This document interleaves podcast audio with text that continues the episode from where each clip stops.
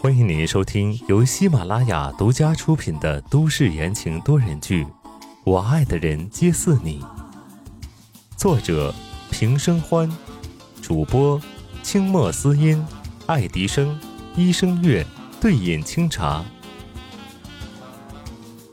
第二百一十九章，接二连三的杀招，毁掉宋家。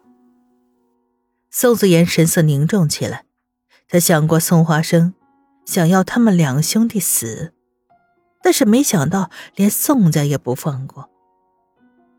宋时清眉眼逐渐冷了下来，周身生寒。宋氏集团在我们手上，他没了儿子，再怎么样也翻不了身。与其便宜了别人，还不如毁了。那我们接下来该怎么办呢？宋子言问他哥：“别人不清楚，他还不清楚吗？这只老狐狸不知道在盘算什么。”果不其然，宋时清往后一靠，表情突然变得满是算计。我收了白思年跟高博的消息，再过几天，他们就从中东回来了。这一趟收获可不小，不如趁这个机会，不如趁这个机会。让宋华生进去跟他儿子作伴，怎么样？这边正商量着怎么让宋华生翻车，那边大剧院，救护车停在了门口。冯秋抱着昏迷不醒的叶帆，身后跟着慌忙无措的温之夏，三人纷纷的上了车。救护车呼啸而去，雕像背后的暗处，李文凯看着人远去，可惜的啧啧两声，眼底的恨意乍现。也不知道死没死，哼，那就让我再送你们一程。救护车上，温之夏紧紧的拉着叶帆的手，浑身都在颤抖着。帆，你不能有事，千万不能有事啊！他跪在地上，看着叶帆头上到处都是血，心不断的往下沉。冯秋在一旁，手警觉的放在身旁，问道。侯小姐，那个男的呢？出事的时候，他知道你在哪儿吗？带我们去了后台，然后就消失了。温之夏现在根本没有任何心情去想其他的事情，但冯秋直觉不太好。凭借经验，他知道，如果要一个人死，那肯定会留后手，以防不测。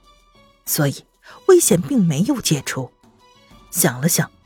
冯秋将通讯设备调到他们平时用的频道，汇报道：“哎，我是冯秋，我和五小姐在大剧院遭到了袭击，现在在城南中街，向市医院的方向走，请求。”冯秋的话还没说完，一辆车从左方狠狠地冲撞过来，将救护车顶翻在地，周围的轿车也受到了波及，继而连三的撞在了旁边，现场一片狼藉，哀嚎遍野。许久都没有人从救护车里出来，在角落看着这一切的厉文凯将帽檐往下拉了拉，吹了声口哨。这下该死透了吧？眼中闪着雀跃，他迫不及待的想看看他们失去心爱的人会是什么样子，会抓狂吗？会发疯吗？会想要杀了他吗？是不是和他失去少泽的时候是一样的呢？厉文凯的眼神逐渐癫狂，他死死的盯住救护车。不行，他不能让他们这么轻松，他要让他们连完整的尸体都找不到。厉文凯从衣服里掏出一把枪，拉开了保险栓，借着奔跑开的人群，不断的向救护车靠近。他把这两个女人的脑袋打成蜂窝，唰的一下拉开了已经变形的车门。连续的枪响，全是冯秋开的枪，一枪打在了厉文凯的肩膀，另外三枪放空在了路边的灯柱上。我靠！厉文凯躲到了旁边，捂着血流不止的肩膀爆起了粗口。他万万没有想到，人居然没事。救护车内，冯秋满脸灰尘的看向温之夏：“吴小姐，你没事吧？”没，温之夏回答，在刚刚翻车的一瞬间，冯秋扑过来，手疾眼快的将叶帆固定在担架上，然后护住了温之夏，也靠在了担架旁边，所以三个人都没什么大碍。秋哥，现在我们怎么办？温之夏刚刚听到了枪声在耳边炸开，人都要聋了。原地不动。冯秋警戒的拿枪对着门口，只要那人一出现，他就干掉他。车外，厉文凯脸色铁青，今天绝不能功亏一篑，他们必须死。拿起了枪，他缓缓的靠近救护车，正要闪身射杀，突然远处传来了一阵又一阵汽车的轰鸣声。他扫了一眼，心头一惊，白家的车，上次在码头和他们交过手，他自然认识的。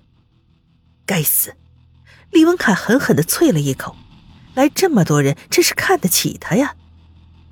冯秋的通讯一直处于打开的状态，白家人一听到了异常，立马派人过来。